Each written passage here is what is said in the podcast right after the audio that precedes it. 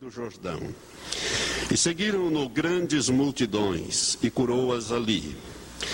Aproximaram-se dele alguns fariseus que o experimentavam, dizendo: É lícito ao homem repudiar sua mulher por qualquer motivo? Repudiar é um termo técnico que indica no judaísmo, na cultura judaica, o divórcio. Repúdio e divórcio é a mesma coisa.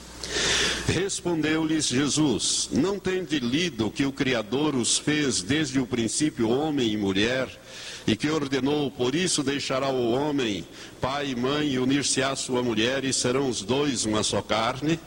Assim já não são mais dois, mas uma só carne. Portanto, o que Deus ajuntou, não separe o homem. Responderam-lhe: Então, por que mandou Moisés dar-lhe carta de divórcio e repudiá-la? Disse-lhe ele: Pela dureza dos vossos corações, Moisés os permitiu repudiar vossas mulheres, mas não foi assim desde o princípio. Eu vos digo, porém, que qualquer que repudiar sua mulher, a não ser por causa de infidelidade, algumas versões diz adultério ou prostituição, a não ser por causa de infidelidade, e casar com outra, comete adultério. E o que casar com a repudiada também comete adultério. Disseram-lhe os discípulos: Se tal é a condição do homem relativamente à mulher, não convém casar. Ele, porém, lhes disse: Nem todos podem aceitar esta palavra, mas somente aqueles a quem é dado. Porque há eunucos que nasceram assim, e há eunucos que pelos homens foram feitos tais. E outros há que a si mesmos se fizeram eunucos por causa do reino dos céus. Quem pode aceitar isto, aceite-o. Que Deus abençoe esta palavra. Volte algumas páginas em Mateus capítulo 5, versículos 27 e 28. Jesus aborda também no Sermão do Monte ou da Montanha, ele aborda este mesmo assunto. Jesus aqui ele está reformulando a lei de Moisés, aclarando a lei de Moisés, colocando o, o que Deus quis através da lei de Moisés. Jesus está então como Messias, como aquele que é superior a Moisés, ele está dando aqui um esclarecimento e um posicionamento. Versículo 27 de Mateus 5 diz: Ouviste o que foi dito, não adulterarás. Eu, porém, vos digo que todo aquele que olhar para uma mulher para cobiçar, já em seu coração cometeu adultério com ela. Deus também abençoe esta palavra a nós. Mantenha sua Bíblia aberta em Mateus capítulo 19. Irmãos, este é um assunto difícil, complicado e às vezes nem bem entendido, não muito bem entendido no meio evangélico, no meio cristão evangélico. As igrejas, elas adotam posições variadas em relação a este assunto. Nós adotamos uma posição e nesse ponto as igrejas evangélicas são muito parecidas, diferentemente da igreja católica romana que tem posições outras, as igrejas evangélicas adotam uma posição muito parecida. E nós queremos externar nesta manhã essa posição. Para nós compreendermos bem o que estava acontecendo aqui, nós temos que, deixando o nosso dedo aqui marcando Mateus 19, irmos lá no Velho Testamento, na lei de Moisés, do quinto livro, o livro de Deuteronômio, Vamos a Deuteronômio capítulo 24. Em Deuteronômio capítulo 24, nós encontramos as disposições da lei de Moisés sobre o divórcio. Nesses primeiros versículos, de 1 a 4. Nós lemos assim: Moisés escrevendo para o povo, estabelecendo aqui os princípios acerca do divórcio. Quando um homem tomar uma mulher e se casar com ela, Se ela não achar graça aos seus olhos por haver ele encontrado nela coisa vergonhosa, algumas versões diz coisa vergonhosa, outras diz coisas indecente. Por haver encontrado nela coisa vergonhosa, far-lhe-á uma carta de divórcio e lhe a dará na mão e a despedirá de sua casa. Se ela, pois, saindo da casa dele, for e se casar com outro homem, e este também a despedir, e fazendo-lhe carta de divórcio, lhe a der na mão, e a despedir da sua casa, ou se esse último homem que a tomou para si por mulher vier a morrer, então seu primeiro marido que a despedira não poderá tor tornar a tomá-la por mulher, depois que foi depois que foi contaminada, pois isto é abominação perante o Senhor. Não farás pecar a terra que o Senhor teu Deus te dá por herança. Nós temos então aqui a base para os judeus praticarem o divórcio. E quando eles fizeram esta pergunta a Jesus, se você olhar bem, eles perguntaram a Jesus, lá em Mateus 19, é lícito ao homem repudiar a sua mulher por qualquer coisa ou por qualquer motivo? Irmãos, quando Moisés escreveu isso aqui, o divórcio já era uma prática entre eles. Moisés escreveu para regulamentar principalmente o segundo casamento, que se alguém se divorciasse, não poderia e essa pessoa, essa mulher, viesse a casar com outro e esse outro morresse ou divorciasse dela, aquele primeiro marido não poderia voltar à sua esposa. Estava proibido. E essa prática estava correndo. Moisés então instituiu isso. Mas o divórcio já era praticado entre os judeus.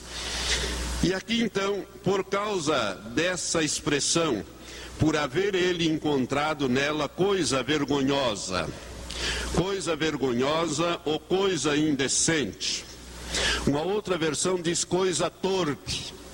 E uma outra versão diz coisa feia. O resultado disso é que os homens estavam divorciando das suas esposas por qualquer motivo. E esse negócio veio ao longo dos séculos. E um século antes, de Jesus, levantaram-se dois líderes, dois rabinos dentro do judaísmo e criaram duas escolas, um século antes de Jesus nascer. E esses dois homens, um deles se chamava o Rabino Iléu e o outro se chamava Rabino Shammai. Iléu e Shammai tinham posições diferentes. E Léo dizia aos seus discípulos, aos seus seguidores, aos seus ouvintes, que o homem poderia divorciar da mulher por qualquer motivo. Shammai ensinava, e os dois eram contemporâneos, Shammai ensinava que não, que o homem só poderia se separar da sua mulher no caso de adultério, de infidelidade dela. Só nesse caso. Então a pergunta foi dirigida a Jesus para saber se Jesus era filiado à escola de Iléu ou de Chamai. E quais seriam esses motivos de coisa torpe, de coisa feia, de coisa vergonhosa, de coisa indecente? Irmãos, o Talmud, o Talmud é os escritos reunidos dos rabinos ao longo dos séculos. Então, no Talmud nós vamos encontrar o que é que os rabinos ensinavam que poderia ser base para o homem requerer o divórcio. O que seria essa coisa vergonhosa? Por exemplo, a mulher andar com o cabelo solto. Isso seria base para requerer o divórcio.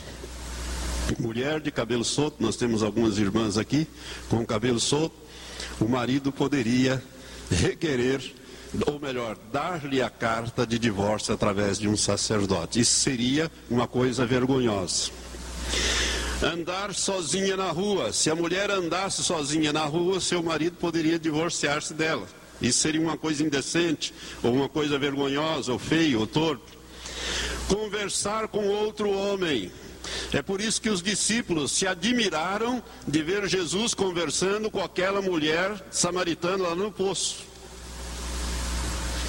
Porque conversar com outro homem para a mulher era causa de o seu marido dar-lhe carta de divórcio. Maltratar os sogros.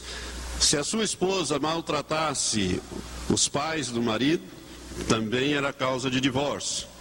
Se ela gritasse com o marido, também seria causa de divórcio, seria coisa indecente ou coisa vergonhosa.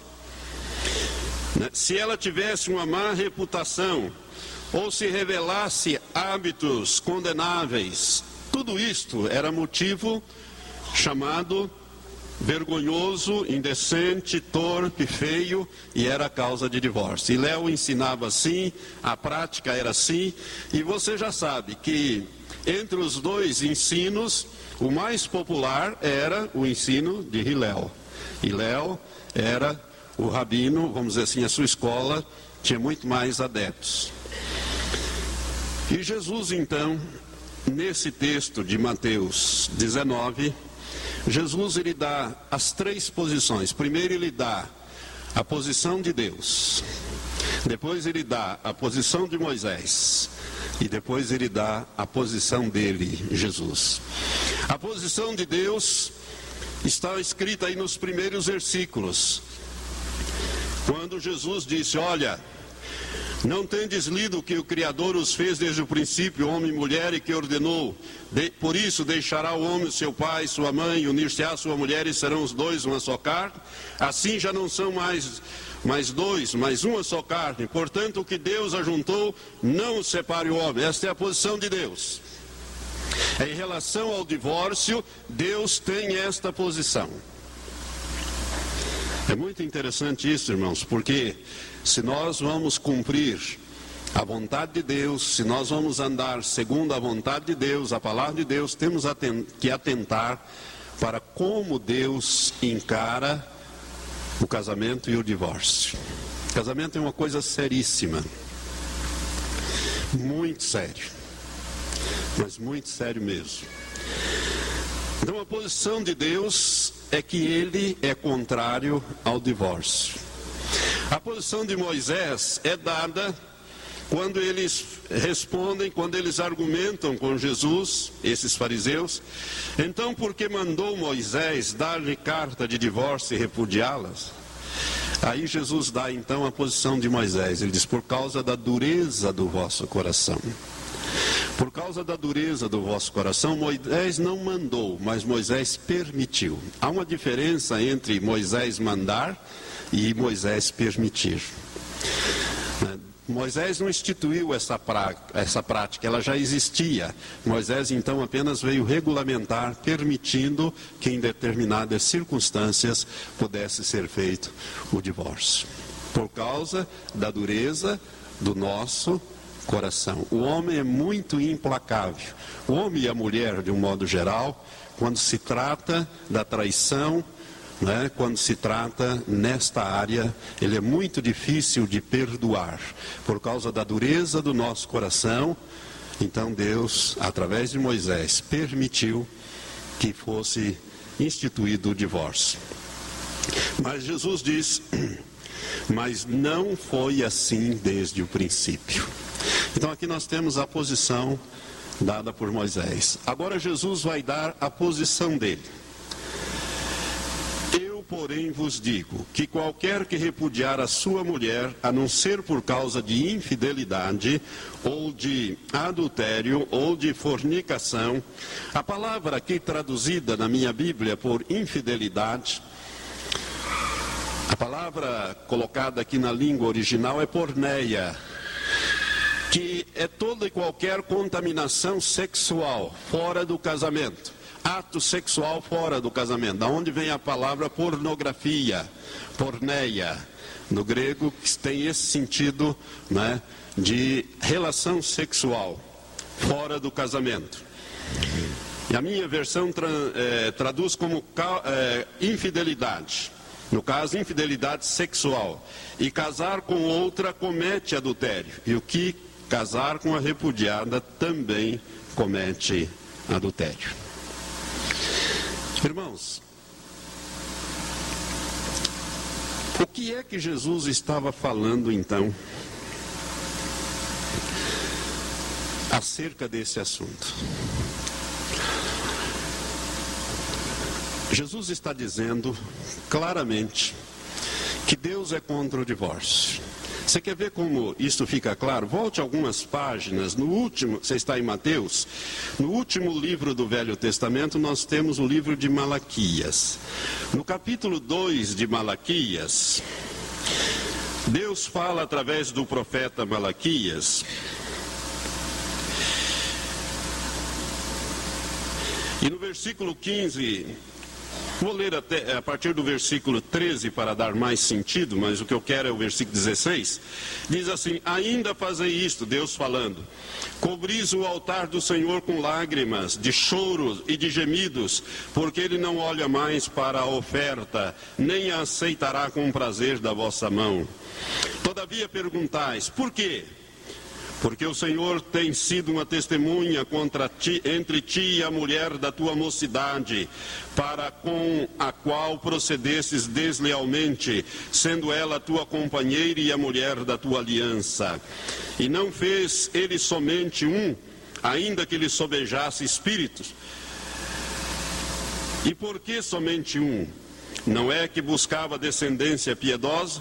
Portanto, guardai-vos em vosso espírito, e que ninguém seja infiel para com a mulher da sua mocidade. Pois eu detesto o divórcio, diz o Senhor, Deus de Israel. Pois eu, diz o Senhor, detesto o divórcio. Abomino o divórcio, odeio o divórcio, diz outras versões. Deus é contra o divórcio. Moisés permitiu o divórcio pela dureza do coração do povo.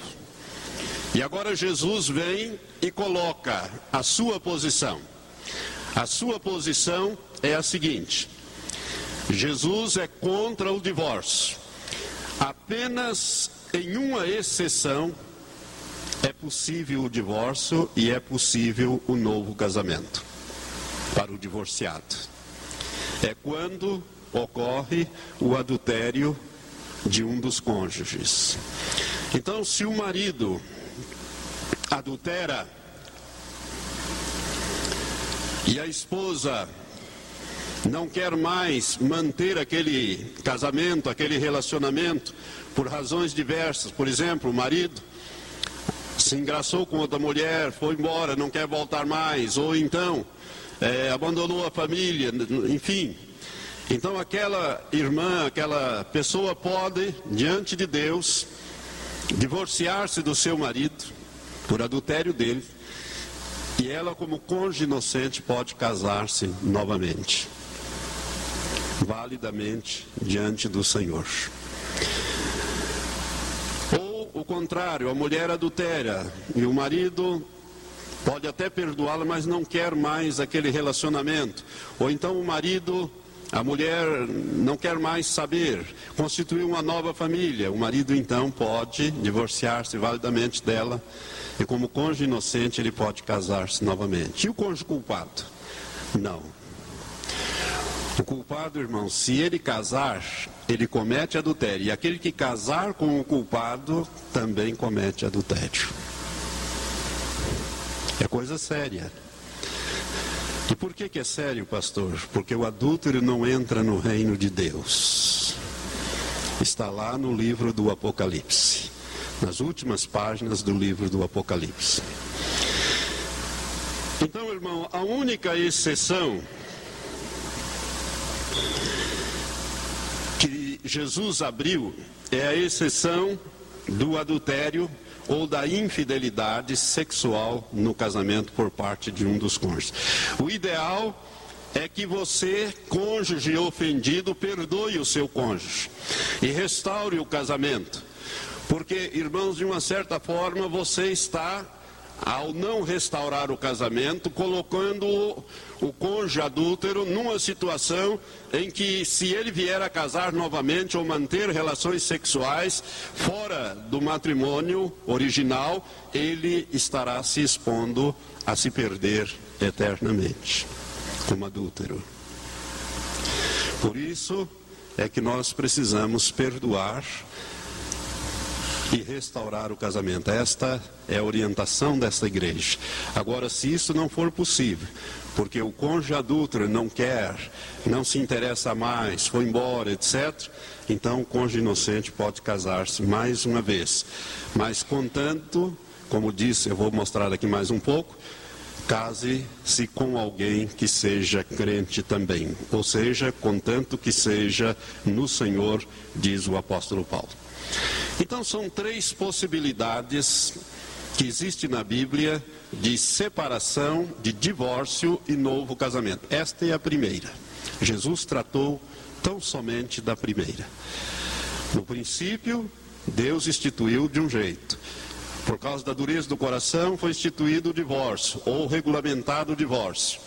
E nos dias de Jesus havia essas duas possibilidades, né? E Jesus então vai colocar-se dentro mais ou menos da escola de Hilel.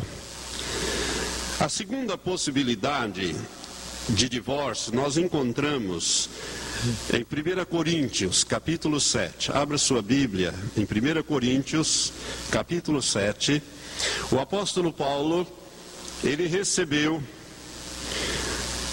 uma carta de alguns irmãos ali da igreja de Corinto e ele vai responder este assunto no capítulo 7 da primeira carta. Ele vai falar sobre o casamento e ele vai responder perguntas acerca do casamento. Eu vou ler para que os irmãos possam acompanhar bem essa leitura e o entendimento. Diz a senhora. Quantas coisas que me escrevesse, bom seria que o homem não tocasse em mulher. Mas por causa da prostituição, tenha cada um a sua própria mulher e cada mulher o seu próprio marido. O marido pague à mulher o que lhe é devido, e do mesmo modo a, a mulher ao marido. A mulher não tem autoridade sobre o seu corpo, mas sim o marido. E também, da mesma sorte, o marido não tem autoridade sobre o seu próprio corpo, mas sim a mulher. Não vos negueis uns aos outros, senão por mútuo acordo, por algum tempo, a fim de aplicardes a oração, e depois vos ajuntardes outra vez, para que Satanás não vos tente pela vossa incontinência. Digo isto, porém, como que por concessão e não por mandamento. Tudo que Paulo falou até aqui não é um mandamento, é uma orientação, uma concessão que ele faz aos casados. Ele está falando aqui do relacionamento sexual entre cônjuges, entre esposos. Como deve ser né, e como deve ser praticado. Lembre-se né, da pureza do casamento, do princípio que Deus instituiu. Agora, na sequência, ele diz: Contudo, quereria que todos os homens fossem como eu mesmo, mas cada um tem de Deus o seu próprio dom, um deste modo e outro daquele. Digo, porém, aos solteiros e às viúvas que lhes é bom que lhes é bom se ficarem como eu. Paulo era um celibatário, irmãos. Ele não nessa. Há uma, uma, dificuldade sobre a vida de Paulo. Alguns dizem que ele era casado, eu acredito que sim. Por ele ser membro do Sinédrio, como fariseu que ele era, ele teria que ser casado para ser membro do Sinédrio. Outros dizem que ele era celibatário, que ele era solteiro, solteiro por convicção. Eu não sei, a Bíblia não esclarece muito, mas a gente nota pelos escritos que ele se era é, se foi casado, talvez já fosse viúvo, ou então, por alguma razão, separado, nós não sabemos. Mas qual, seja como for, Paulo, ele não era, ele não, não tinha uma esposa com ele durante o seu ministério. É por isso que ele disse aqui: Digo, porém, aos solteiros e às viúvas que lhes é bom que ficassem como eu, mas se não podem conter-se, casem-se, porque é melhor casar do que abrasar-se. Agora vem algo importante para os crentes casados. Todavia, aos casados mando, não eu, mas o Senhor. Portanto, isso aqui é um mandamento do Senhor para os casados. Mando, não eu, mas o Senhor, que a mulher não se aparte do marido, ou seja, não se divorcie do marido. Se, porém, se apartar, que fique sem casar, ou se reconcilie com o marido, e que o marido não deixe a mulher. Então, não há divórcio para o crente. Isto é mandamento do Senhor. Quando é que pode haver divórcio para o crente? Somente naquela exceção estabelecida por Jesus. Se um deles adulterar. Vou dar assim um exemplo. Vou usar o meu caso. Minha esposa não está aqui para eu pedir permissão, mas vou usar o meu caso. Eu e Elizabeth somos casados há mais de 35 anos posso me divorciar dela, ela não me pode divorciar de mim por nenhum motivo, a não ser no caso de adultério, ou meu ou dela. Se eu adulterar e não quiser mais saber de continuação do casamento com ela, ou ela não quiser me perdoar por razões de foro íntimo, eu então adulterei, ela pode casar-se novamente. Fora disso, não há, não há divórcio e novo casamento para o crente. Vocês estão entendendo? Mas, pastor, e se eu não conseguir viver com o meu marido? Meu marido, por N coisas, menos adultério, não consigo viver com ele. Eu posso me separar dele? Os versículos seguintes vão mostrar que você pode pode se separar, você pode divorciar. O que você não pode é casar-se novamente. Vamos ver os versículos seguintes.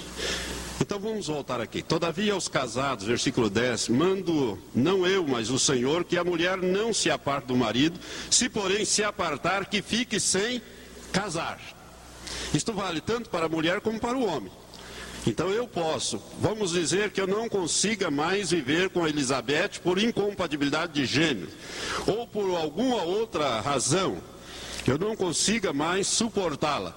Então eu posso me separar dela, mas eu não posso me casar. Eu tenho que, se quiser voltar a ter relações sexuais, tem que ser com ela, tem que voltar e restaurar o casamento. Não posso me casar com outra. Por quê? Porque a razão da nossa separação não foi o adultério dela. Vocês estão entendendo, irmãos? Eu quero que isso fique bem claro. Mas se apartar, disse, né? Não se aparte. Se porém se apartar, o versículo 11, fique que fique sem casar ou que se reconcilie com seu marido. Isto vale tanto para a mulher como para o homem. E que o marido não deixe a mulher. Agora, na sequência. Mas aos outros digo eu, não o Senhor. Agora não é mandamento do Senhor. A posição do Senhor é aquela do versículos 10 e 11 certo? Agora é a posição do apóstolo Paulo. Ele diz: Mas aos outros digo eu, não o Senhor. Se algum irmão tem mulher incrédula, ou melhor, se algum irmão tem mulher incrédula e ela consente em habitar com ele, não se separe dela. E se alguma mulher tem marido incrédulo e ele consente em habitar com ela, não se separe dele.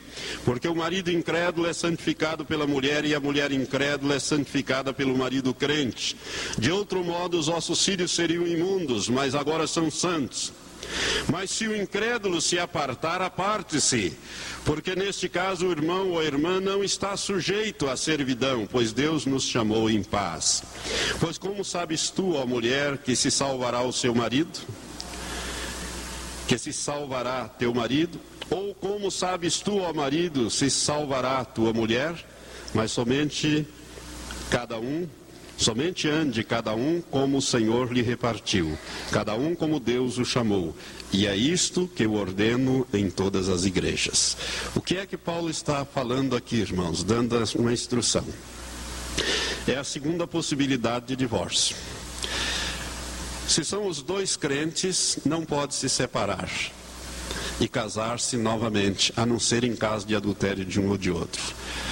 Se são os dois crentes, e não cometeu adultério, há a possibilidade de separação, mas não de novo casamento, tem que voltar por antigo cônjuge.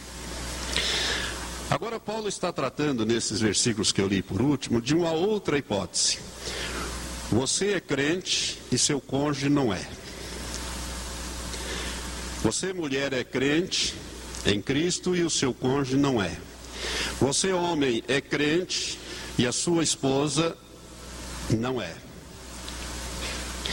Como é que se regula isso? A regra é a seguinte: você não pode se separar dela. Agora, ela pode se separar de você.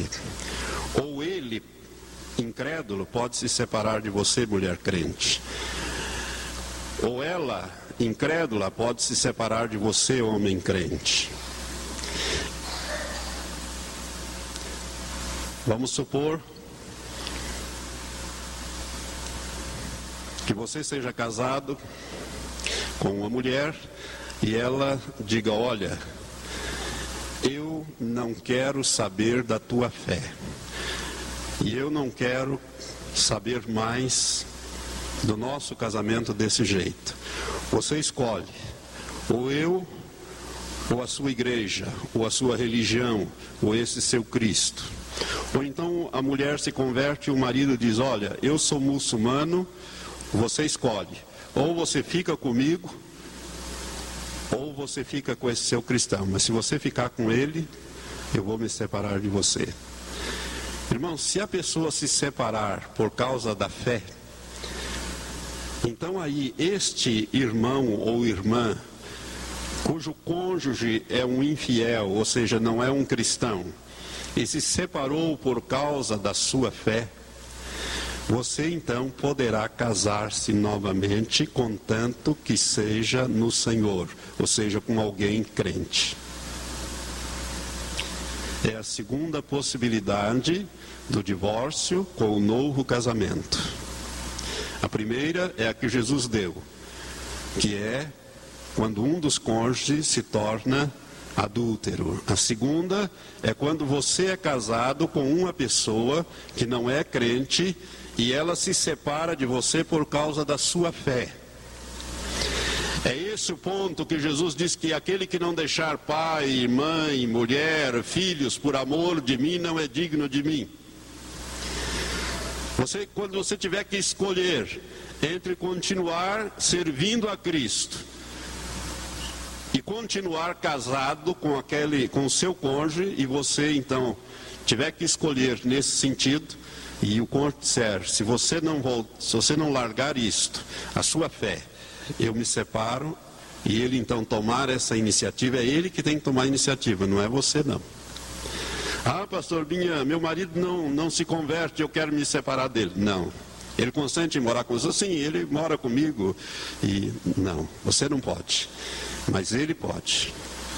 Se ele tomar essa iniciativa, você vai poder casar-se novamente. Ele diz assim: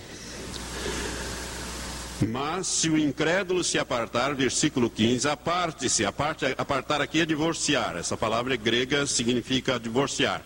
Porque nesse caso o irmão ou a irmã não está sujeito à servidão. Servidão aqui é a servidão do casamento. Você não está sujeito a ficar casado. Então vamos dizer que o seu marido se separa, casa outra vez, quer dizer, você vai continuar é, imaginando que você continua esposa dele e ele já tem outra esposa. Não, você não está sujeito a essa servidão, pois Deus nos chamou em paz. Nesse caso você pode casar-se novamente. Mas é tão somente neste caso, irmãos. Vocês estão entendendo? Essa é a segunda possibilidade do divórcio com o novo casamento. O divórcio sem o novo casamento pode ser dado. Eu posso, como eu dei o exemplo, eu posso me divorciar da Elizabeth por outro motivo que não seja a infidelidade dela, mas eu não posso me casar novamente. Se eu tiver qualquer relacionamento sexual, eu estou em adultério.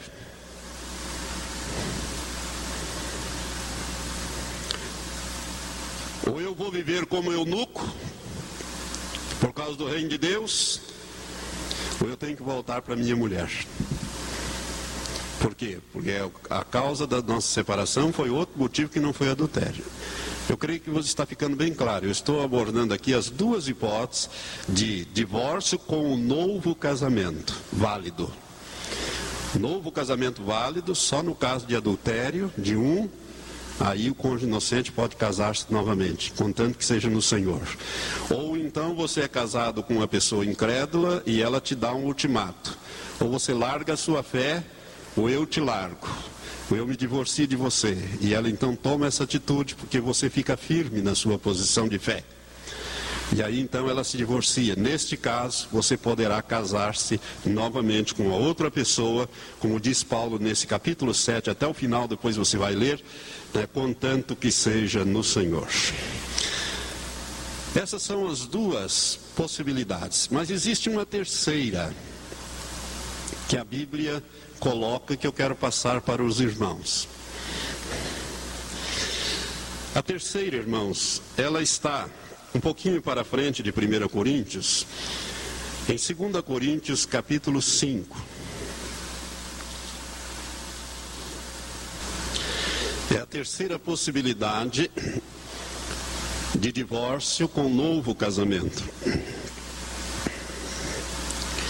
1 Coríntios, capítulo 5, versículo 17, não está tratando propriamente do divórcio, mas está dando aqui algo muito importante que ocorre conosco quando nós nascemos de novo.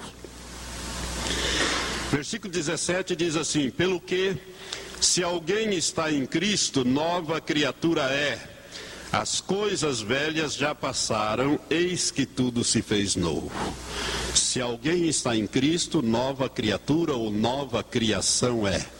As coisas velhas se passaram, eis que tudo se fez novo.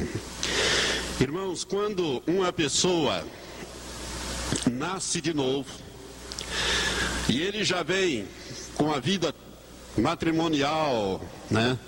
A vida familiar arrebentada, já passou por um, dois, três, às vezes até mais casamento, ajuntamento, concubinato, né, prostituição, adultério, tudo quanto é tipo de coisa. E ele se converte. Ele se torna uma nova criação de Deus, uma nova criatura.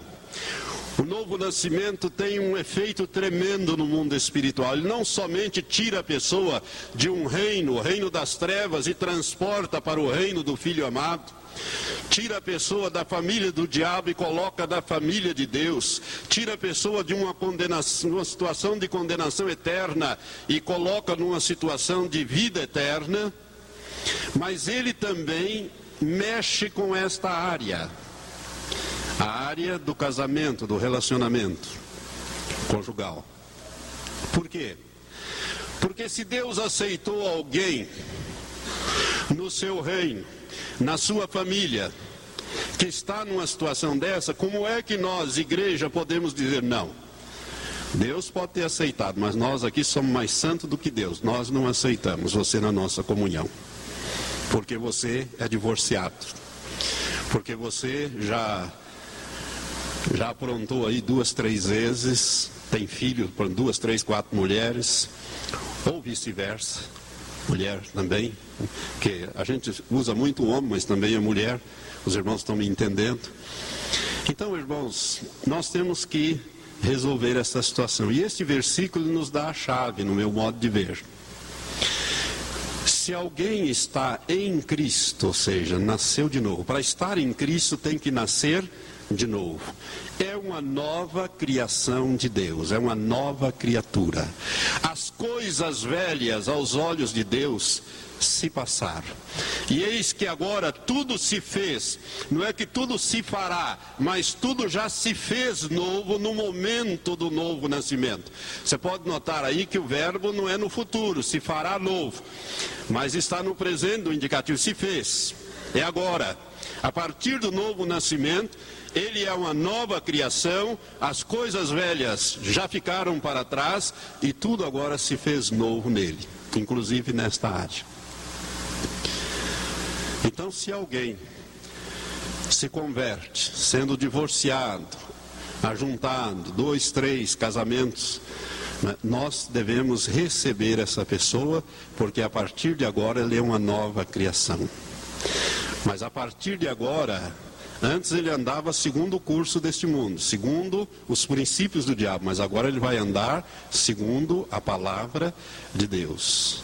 Aí não haverá mais para ele divórcio, a não ser se o seu cônjuge o trair.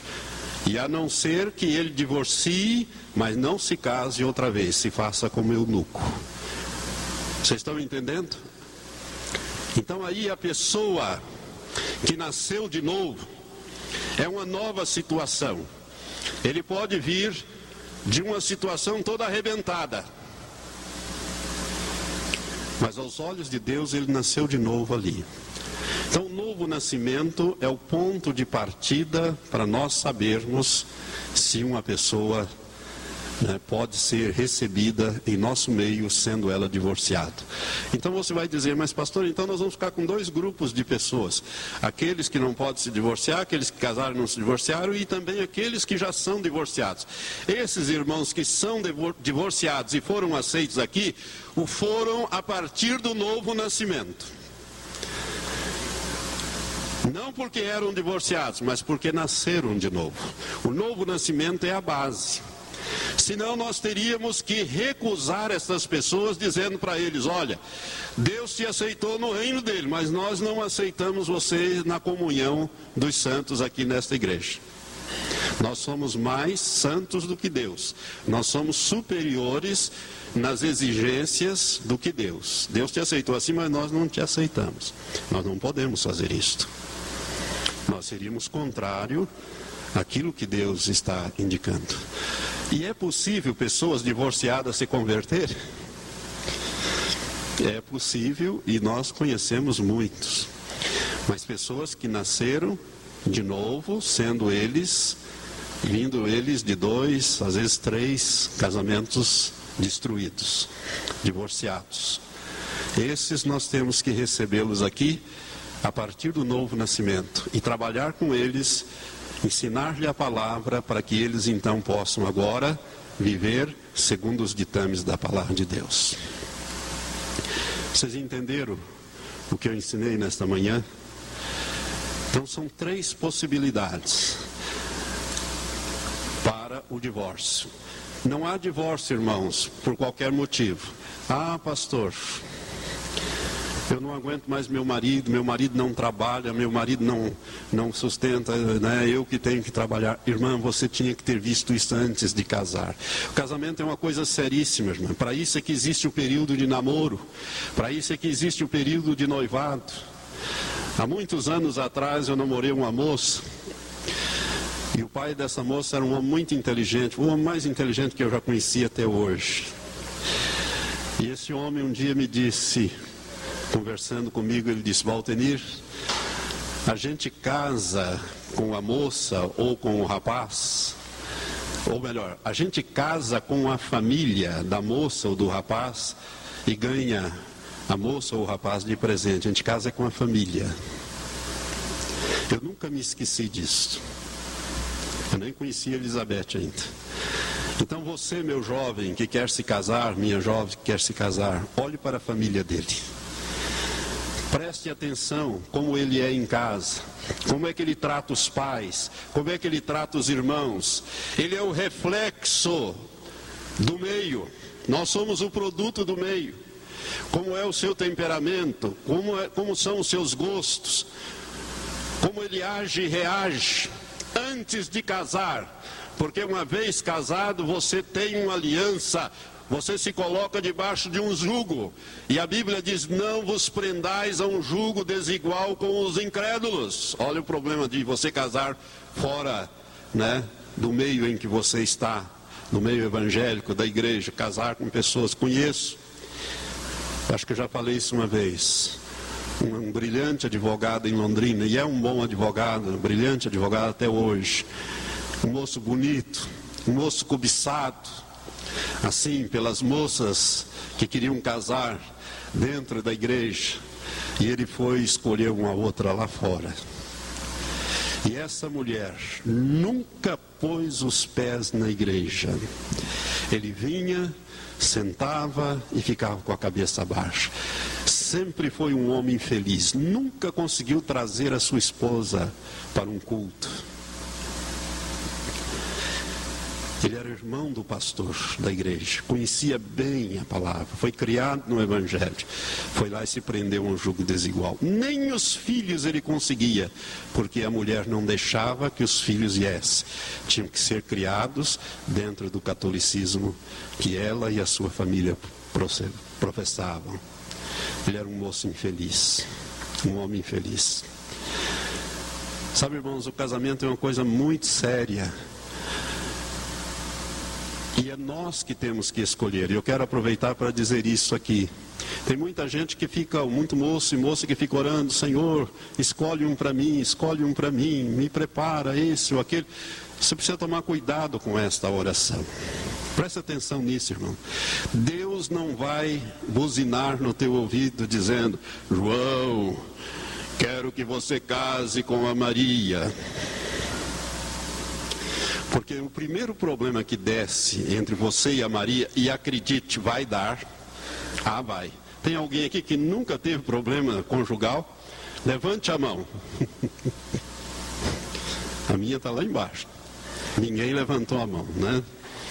Claro que nós temos. Mas o primeiro problema que desce, você ia para aos pés de Deus e Senhor, o que, que o Senhor fez comigo? Em me mandar casar com a Maria. Eu casei com ela porque o Senhor disse: João, case com a Maria. Será que o Senhor não viu que ela é assim, assado, cozido? Deus não faz isso, irmãos. Ninguém vai poder apontar o dedo para Deus e dizer: O Senhor errou. Mas como é que nós fazemos então, pastor? Nós oramos e pedimos: Senhor, prepare uma pessoa para mim, que seja uma pessoa boa, honesta, trabalhadeira, ó, trabalhadeira, que tem muito. Hoje, hoje estão se invertendo os valores, as mulheres estão à frente, as mulheres estudam mais, se preparam, trabalham, e os homens estão ficando para trás. E aqui uma advertência aos pais: os pais estão criando filhos bananas, que não são homens, que não assumem a sua posição, que não trabalham, não gostam de trabalhar Cuidado, meu irmão, cuidado com seu filhinho. Prepara o seu filhinho para o casamento. Para ele ser um bom marido, um bom esposo, um bom pai. Alguém responsável diante de Deus e da sociedade. E o que nós vemos hoje é que muitos maridos se encostam nas mulheres. E coitada das mulheres, tem que ser o homem e a mulher da casa. Eu sei o que é isso, irmão. Eu sei o que é isso. Eu posso dar um testemunho pessoal disso. Porque a minha mãe foi o homem e a mulher da casa. Meu pai ficou 11 anos internado num sanatório. Eu fui criado sem pai. Então eu sei o que significa isso, na pele. Por isso eu estou dizendo, casamento é uma coisa muito séria. Você precisa ver então, então você tem que orar pedindo que Deus prepare. E você vai usar aquilo que Deus deu para você usar, o bom senso. Use o bom senso. Use o equilíbrio Observe quem é o seu namorado, como ele age e reage a certas situações e circunstâncias. Se ele é uma pessoa trabalhadeira ou é uma pessoa preguiçosa, se não gosta de trabalhar, não vá se, se atar com uma pessoa dessa. Você vai estar criando problemas para você. Ah, mas ele é tão bonitinho, pastor. Ela é tão bonitinha, mas ela é uma preguiçosa ela é uma moça porca, ela não cuida bem de casa. A sua mãe manda lavar a, a louça, ah, eu não quero saber disto. Ela nem cozinhar sabe. Infelizmente hoje, sabe como é que a Elizabeth me, me prendeu? Pelo estômago. Ela cozinha maravilhosamente bem. Da ontem estava dizendo isso na presença do meu sogro do Rodrigo, da Samanta, eu não consigo me lembrar de alguma comida que a Elizabeth fez nesses 35 anos que não tenha sido excelente, muito boa.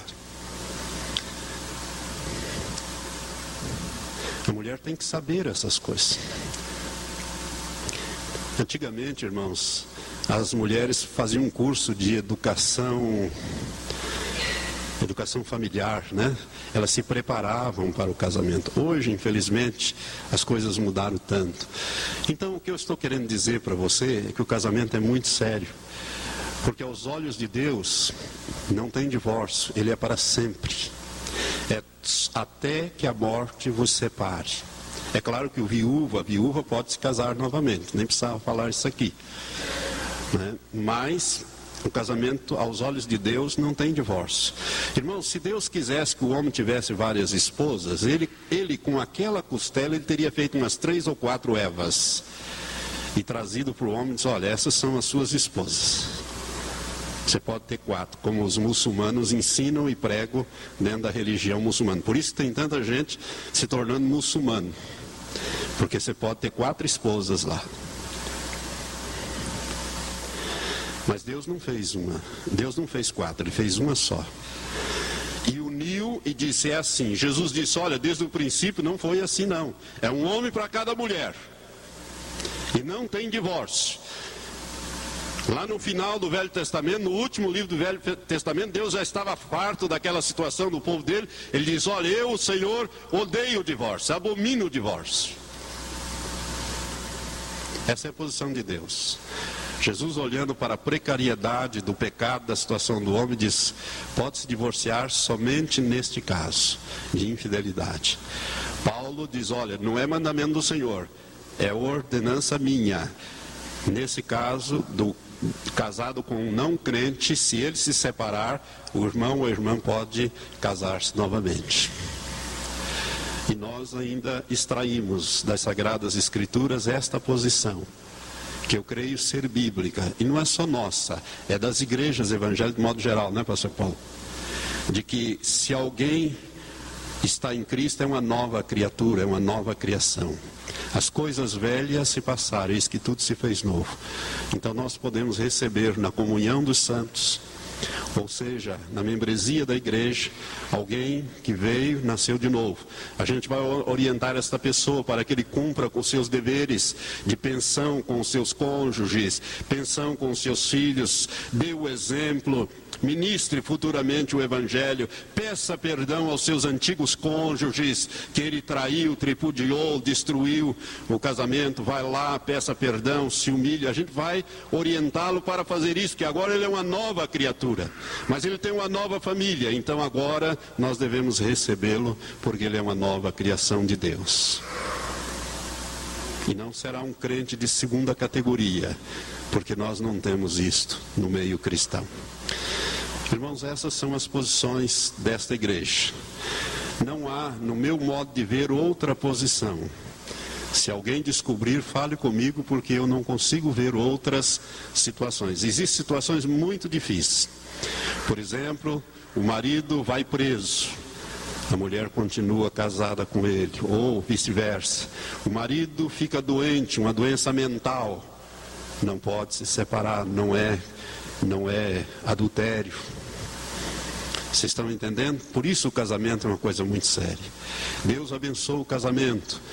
Deus quer que nós constituamos famílias sólidas, mas a escolha é nossa.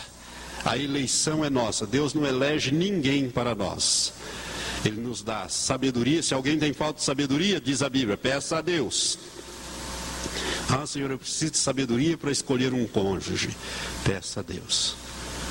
Eu pedi assim, pedi, Senhor, me dê sabedoria, me dê graça, me faça ver as coisas. E Elizabeth não é perfeita, mas para mim é uma esposa ideal. Porque, irmãos, uma vez casados, é casados para sempre. Não há divórcio. Essa é a regra. As exceções são essas que eu ministrei aos irmãos. Por isso, meu jovem, ore, busque, né? seja inteligente, perceba, namore. Pode namorar bastante. Né? Você tem o direito de namorar e conhecer a pessoa com quem você vai passar o resto dos seus dias. Por isso, Faça uma escolha inteligente, uma escolha correta, e Deus vai te abençoar nisso e vai te mostrar. E se Ele te mostrar algumas coisas que não convém a você, não case. Porque, como diz a palavra, é melhor se casar do que ficar depois preso a um jugo desigual, a uma situação insuportável, que às vezes você terá que tomar uma atitude extrema de se separar e não poder novamente se casar. Jesus disse: os discípulos, irmãos, quando Jesus falou isso em Mateus 19, os discípulos ficaram horrorizados com Jesus. Os discípulos de Jesus, eu creio que era todo do time do Hiléu, não é, pastor? Né? Para eles, tava, qualquer motivo era qualquer motivo. Não havia muita, muita consequência no casamento. Mas quando Jesus disse, olha, é assim que é, as coisas são assim, eles disseram, mas se é desse jeito, é melhor não casar. Qual foi a resposta de Jesus? Há homens que a si mesmos se fa... que são que nascem eunucos, outros que são feitos eunucos pelos homens e outros que a si mesmos se fazem eunucos por causa do reino de Deus. Quem pode aceitar isto? Aceite. Irmão, se você não conseguir viver com a sua esposa ou vice-versa, e tiver que se separar dela, a não ser no caso de infidelidade, se vocês dois são crentes, você terá que se fazer eunuco por causa do reino de Deus, se você quiser entrar no reino de Deus. Porque Apocalipse é muito claro: ficarão de fora, né? Os, os medrosos. Vamos ler para você ter Bem, Apocalipse 21, 8 diz assim: Mas quanto aos medrosos, e aos incrédulos, e aos abomináveis, e aos homicidas, e aos adúlteros, aos adúlteros, e aos feiticeiros, e aos idólatras, e a todos os mentirosos, a sua parte será no lago ardente de fogo e enxofre, que é a segunda morte. O adúltero não entra no reino de Deus. Ele, ele perde a salvação. Ele perde a salvação. Toma cuidado com isso. Mas que adúltero é esse, pastor? É aquele que pratica o adultério continuado. Não é aquele que praticou uma vez na vida, confessou, abandonou e não voltou a mais praticar. Esse Deus perdoa. Mas aquele que está em constante adultério e uma pessoa que casa com uma mulher divorciada, que divorciou-se por causa de adultério dela, ele está cometendo adultério com ela. Porque ela é uma adúltera e ela não comete adultério sozinha. Você, moça, não pode casar com um rapaz que seja divorciado e que a causa desse divórcio seja o adultério dele. Porque ele é adúltero aos olhos de Deus. E se você se casar com ele, você estará em permanente adultério com ele. Por isso é que nós costumamos dar orientação aos nossos irmãos. E às vezes é duro dar esse tipo de orientação. Mas temos que dar. Por isso, irmãos, casamento é uma coisa muito séria. E nós devemos ensinar, orar e buscar sabedoria. Se você for iniciar um relacionamento e tiver dúvida, fale com os seus pastores. Traga a situação concreta e nós vamos mostrar dentro da Bíblia qual é a posição bíblica antes que você se aprofunde neste relacionamento. E que Deus te abençoe e te dê força para você permanecer firme até o fim. Se você não tem muito hoje, muita alegria, muito prazer no casamento, faça esse curso com o pastor Paulo, né, pastor? Daí você vai aprender coisas novas. Irmão, a sua esposa é linda. A sua esposa é uma pessoa extraordinária. Você não vai achar outra melhor do que ela, não. É uma ilusão esse negócio. O mundo vende ilusões para nós. A televisão vende ilusões, os filmes são ilusões. Quanta gente iludida, né? Até mesmo para comprar, às vezes, alguma coisa, nós somos iludidos, nós somos enganados pela propaganda. As propagandas que aparecem são quase todas enganosas. E a mesma coisa são as novelas, os filmes. A sua esposa é linda, não existe outra como ela. E Deus quer restaurar o seu casamento. Deus quer restaurar o seu relacionamento. Ore pedindo que Deus coloque amor, que coloque alegria, coloque gozo no seu coração para com o seu cônjuge e vice-versa. E Deus fará isso. Deus fará isso. Amém? Que Deus te abençoe então. Vamos ficar em pé? Pai Santo, nesse momento, ao encerrarmos esta ministração, eu quero colocar, Senhor, os casados desta igreja, os homens e as mulheres, os cônjuges, e te pedir, Pai, que a graça do Senhor nesta área seja abundante sobre cada um de nós. Dá-nos, Senhor, cada dia mais uma fé operante, uma fé, Senhor, que possa superar essas dificuldades da nossa natureza caída.